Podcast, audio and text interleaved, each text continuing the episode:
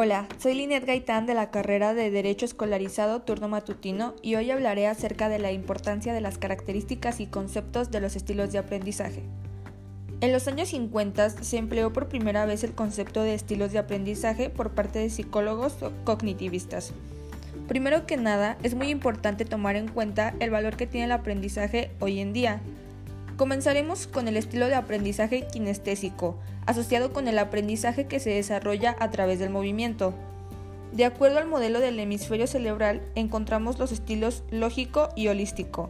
En tanto, el modelo de cuadrante cerebral contempla el aprendizaje a través del cortical izquierdo, límbico izquierdo, cortical derecho, límbico derecho.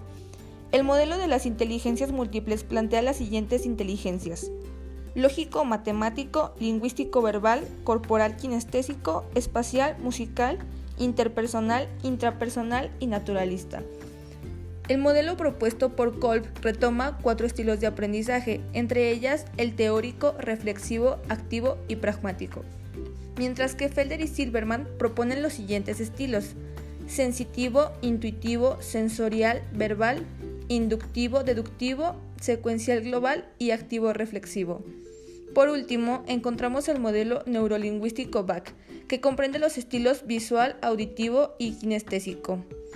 A pesar de la cantidad y diversidad de acepciones que se pueden encontrar sobre estilos de aprendizaje, es posible establecer que la mayoría de los actores coinciden en que trata de cómo la mente procesa la información, de cómo es influenciada por las percepciones de cada individuo, todo con la finalidad de lograr aprender eficazmente. Aliste Real y Bravo 2006. Gracias.